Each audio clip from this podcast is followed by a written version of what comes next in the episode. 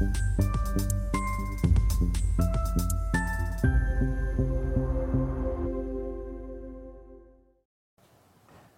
Bonjour, bienvenue sur Investor TV dans notre émission Idées de placement où aujourd'hui on va parler platine palladium, ce qu'on appelle les platinoïdes, avec Jean-François Faure que nous retrouvons, le président fondateur d'Ocoffre. Jean-François, bonjour. Bonjour. Merci de revenir donc sur notre plateau. Vous nous avez parlé or, vous nous avez parlé argent, maintenant vous allez nous parler donc de platine et palladium, mais peut-être deux mots avant sur votre euh, maison, euh, pour ceux qui n'ont pas vu les premières interviews. Tout à fait. Alors donc je suis le président fondateur d'Ocoffre.com.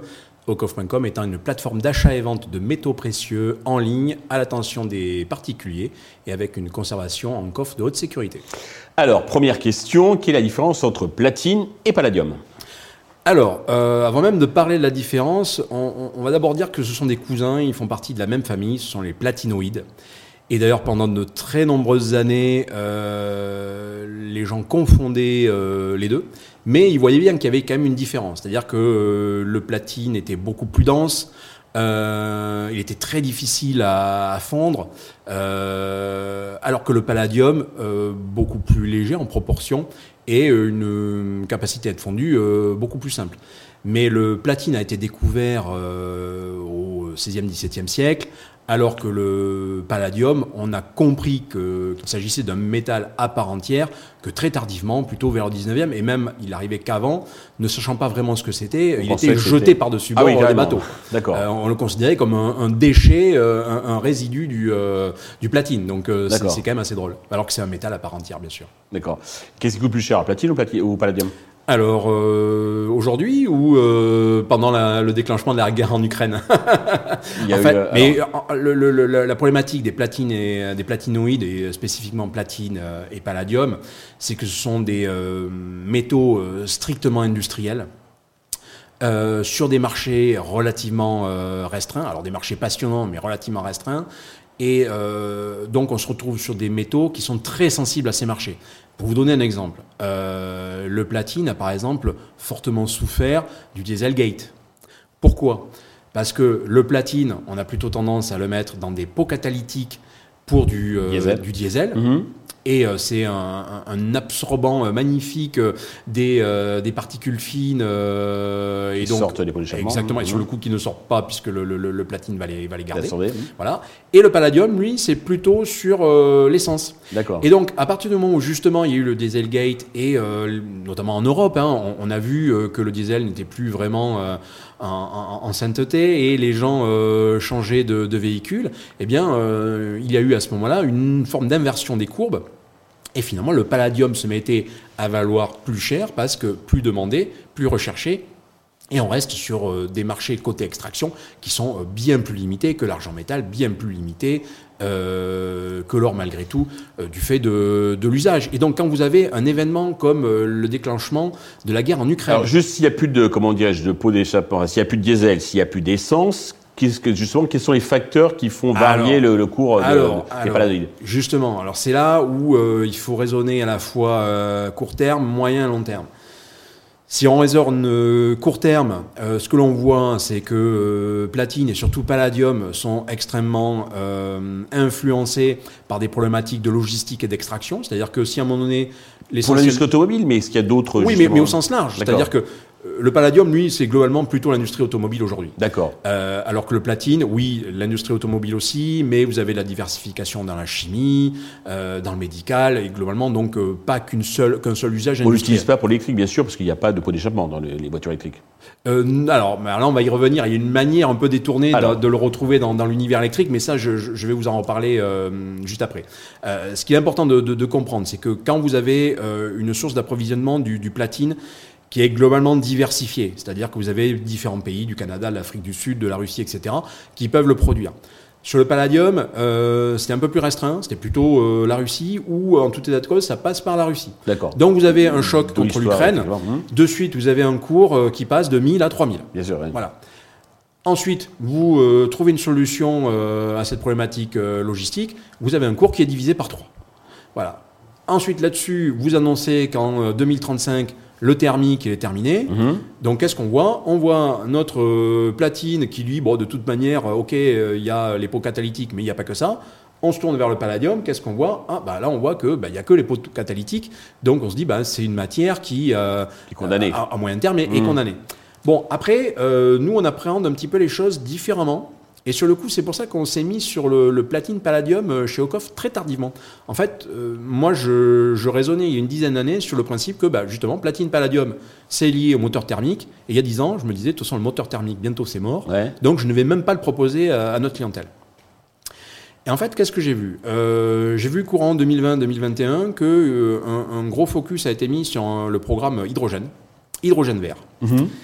Et là, euh, tout à coup, euh, ma culture scientifique est, est- est revenue et euh, je me suis souvenu que platine et palladium étaient utilisés en fait dans l'industrie de l'hydrogène. Alors, le platine, plutôt dans les piles à combustible, parce qu'en fait, euh, il sert de membrane et il facilite euh, le passage euh, en fait des, des- des ions de, la, de cathode à l'anode en fait. Mhm. Et, et aujourd'hui, on ne sait pas trop remplacer le platine. Et le palladium, lui, euh, c'est pas dans l'usage en fait euh, de l'hydrogène, mais c'est plutôt dans la production. C'est un, un- un superbe, euh, euh, comment dire, purifiant ou qui, qui va en fait épurer l'hydrogène pour que globalement vous n'ayez que, que l'hydrogène en fait. Parce que tout simplement, il va être capable de l'absorber et rien d'autre. Et l'absorbant, après, par des méthodes chimiques, on arrive à le, le- le- le réextraire et n'avoir que de, de l'hydrogène. Et ça, seul le palladium est capable de le faire dans de telles proportions. Donc, alors c'est pas un pari, je ne parie pas là-dessus, mais c'est un constat. Euh, si on considère que l'hydrogène est euh, un vecteur énergétique du futur, Mhm. Voire même une énergie tout court, euh, dans le cas où il est directement brûlé, euh, et donc sur le coup il faut le produire, eh bien platine et palladium, chacun de son côté, ont euh, une carte à jouer. Mais là, on vise euh, non pas les années euh, 2020 dans lesquelles on, on se trouve, Mais euh, 40, mais minimum 50, euh, fin des années 30, euh, début des années 40, euh, voilà, exactement. Donc, 21e siècle. et, et là, c'est vrai que comme nous, on est sur une clientèle qui est plutôt orientée euh, moyen, long terme, voilà, on, se permet d'être dans ce genre de logique euh, avec eux. Alors là, comme l'argent métal, on avait déjà évoqué, il faut être bien accroché, c'est les montagnes russes, il faut être solide, il faut ne pas être émotif. Euh, le platine palladium, c'est pour les maîtres Yoda du sujet. C'est-à-dire que euh, quelqu'un qui est émotif, il ne faut pas qu'il aille vers le platine et palladium, parce que Mais jusqu'à présent, il n'y a pas de vol- volatilité, semblez- vous sembliez dire qu'il n'y avait pas de volatilité. Il y, y avait quand même des marchés qui étaient travaillés. Moi, je m'en rappelle, euh, et c'est certainement votre cas, euh, euh, d'une époque où on parlait du palladium qui valait beaucoup plus cher que l'or. Euh, ça, c'était il y a une Oui, vingtaine d'années. Euh, il y a de cela euh, même pas, Pas si longtemps quelques, ça, années, sans s'en rendre compte, du jour au lendemain, l'or valait bien plus cher que le, le- le- le platine. Oui. Le platine, pendant très longtemps, valait trois fois plus cher que le palladium. Et puis pendant la guerre en Ukraine, euh, c'était complètement l'inverse. Mhm. L'autre valait trois fois plus cher que le précédent. C'est comme si aujourd'hui vous compariez euh, l'or et l'argent métal et qu'à un moment donné, non, la- le ratio entre or et argent métal est finalement préservé euh, maintenant depuis quasiment une centaine d'années. Euh, sur platine palladium, on est très très loin de ça. Donc on est sur des matières qui sont quand même très volatiles parce que les marchés sont aujourd'hui relativement restreints tant côté industriel extraction que euh, toujours sur l'industrie, sur euh, l'usage. Donc là, voilà, c'est en ça qu'il faut être relativement accroché et se dire que c'est une diversification de la diversification. Et donc, pareil, une bonne pratique, mais qui est en, en aucune manière un conseil, c'est que quand on a acheté de l'or, et on sait pourquoi on achète de l'or, donc une quasi-monnaie, voire une monnaie des fois, euh, qui permet de se sécuriser des effets des crises et qui a une assurance incendie du reste de son patrimoine. Vous avez ensuite l'argent métal, qui est plutôt un bel outil pour euh, justement euh, transcrire euh, peut-être la transition énergétique aujourd'hui, hein, puisqu'on l'utilise notamment dans les panneaux solaires, etc. Mhm. Donc euh, c'est plutôt un métal euh, de la transition, en tout cas un métal industriel. Donc la bonne santé de l'industrie peut très bien se traduire euh, dans l'argent métal, mais sachant qu'il y a des euh, phénomènes intrinsèques qui peuvent le faire fluctuer dans un sens comme dans l'autre, que vous ne maîtriserez pas. Et puis après, donc après l'or et l'argent, vous allez peut-être pouvoir vous diversifier dans les platinoïdes, où là, vous êtes strictement focus sur comment je gère la fin du thermique et comment euh, j'appréhende que peut-être ces euh, métaux seront utilisés euh, dans la transition écologique et spécifiquement dans l'univers de l'hydrogène vert. Alors, est-ce que comme dans l'or et l'argent, on peut jouer les platinoïdes sur du papier ou uniquement sur du métal? Alors, euh, de toute manière, tous les métaux euh, peuvent être négociés euh, sous forme d'ETF. La problématique, c'est que autant sur l'or, vous avez un, large choix, c'est quand même assez, assez, assez vaste. Sur, les platinoïdes, beaucoup moins. Et, et, quand vous avez peu de choix, je dirais que ça devient même risqué. Euh, donc autant sur les, les, les autres actifs, euh, vous êtes trader, il est évident euh, qu'une transaction passée à 9h, vous la dénouez à 9h1. L'ETF, c'est ce qu'il y a de mieux. D'accord.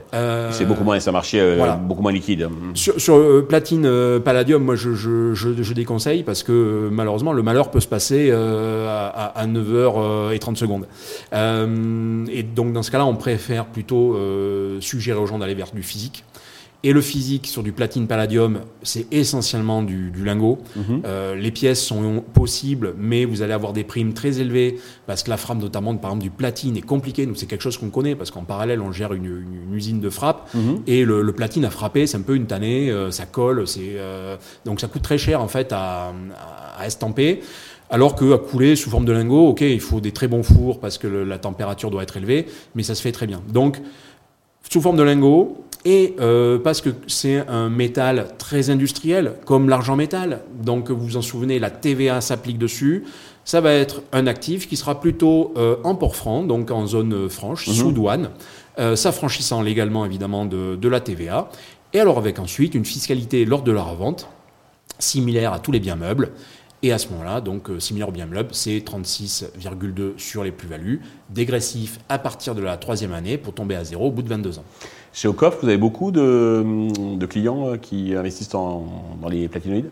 Alors, pas nécessairement euh, beaucoup, mais vraiment dans cette typologie de clients qui ont justement acheté de l'or pour les raisons que j'évoquais, qui se sont diversifiés sur l'argent métal et qui voulaient encore diversifier en passant par nous euh, pour quelque chose qui soit vraiment sur des leviers très différents euh, des autres. Et donc oui, dans cette logique de diversification de la diversification, on, se retrouve à avoir des clients qui ont des, portefeuilles avec 1, 2 ou 3% euh, de platinoïdes.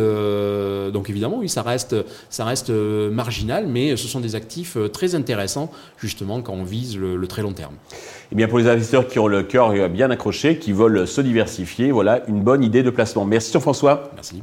Merci à nous avoir suivis. Je vous donne rendez-vous très vite sur Investeur TV avec de nouvelles idées de placement.